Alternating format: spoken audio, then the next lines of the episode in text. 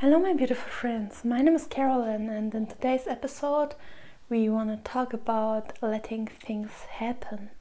So, what do I mean by letting things happen?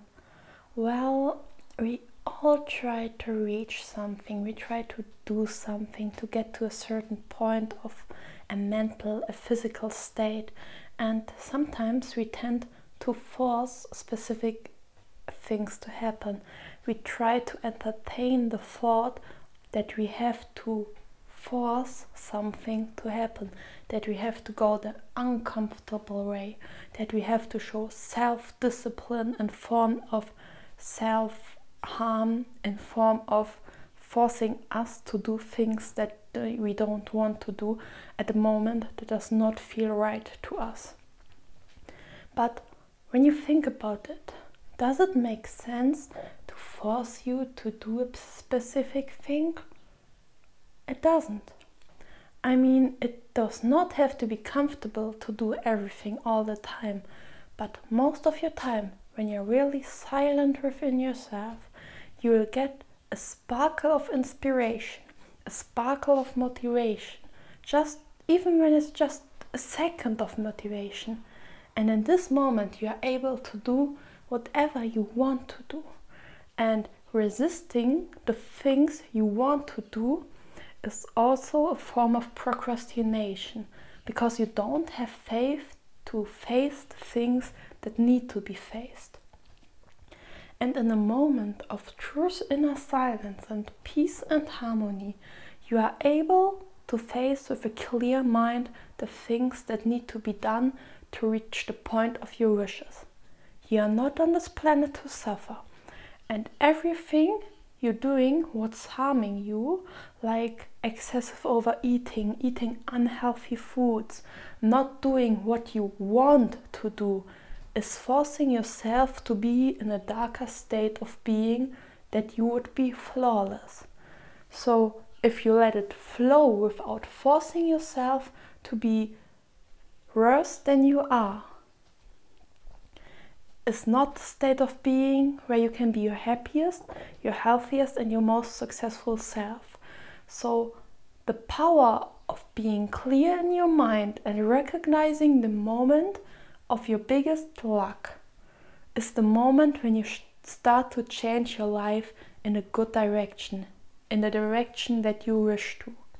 So, how do you exactly do that? Well, it's not that hard.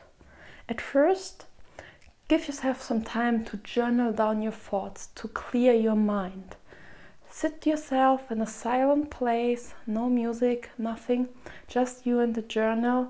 Close your eyes for a moment, take a deep breath, and then write down your goal. What exactly do you want to reach? Define what you want to reach. Okay, let's say you um, let's say you want to have a specific state of mental being, like inner silence, inner harmony, or you want to reach a certain amount of money, like you want to have one million dollar. What is holding you back from having one million dollar? Well, at first, that belief that you're not able to reach that point. Secondly, the belief that money is higher than you. Let me say that again. The belief that my the belief that money is on a higher state than you are makes it unreachable to you. You have to remember you are the god, the goddess in here. You are the person who can let money come to it. And the stupidest way to earn money, because it's an abundance here, the stupidest way is to work for it in a job that you don't enjoy. Money is everywhere. You just have to earn it, but earning it does not mean working for it. Earning it can be letting it flow through you. And at first, you have to make yourself clear that you are not on the bottom position with money. You are on a higher position. Let money come to you. Attract it. Be the person that is not in fear when you face money. when you say constantly, ah, I don't have enough money, I can't do that, it's too much, of course money don't want to come to you. If you stay, ah, no, money is stupid, I don't like it, I hate money, why should money want to come to you? You don't attract it. But as soon as you are in a mental state of abundance, even without having the money yet, you have to be what you want to attract first. So let yourself come in the state of abundance where you attract what you want. Be the person who lives abundantly. That does not mean spending money you don't have. That does just mean acting and having the mindset like the person that already earned it. Set yourself in the state of being of already having it, not only with money but with everything you want. And as soon as you're in the state of receiving, it is clear for you what you want to reach.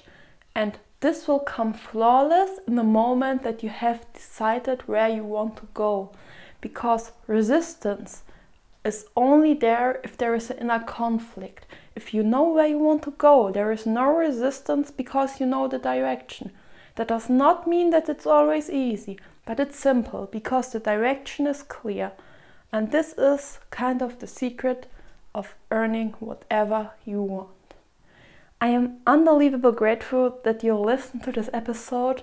If you have any questions or are interested in integrating your past shadows, doing shadow work or chakra tuning coaching, please contact me on my social media. I would love to work and connect with you. And I wish you a wonderful experience of life and a blissful day. Namastê.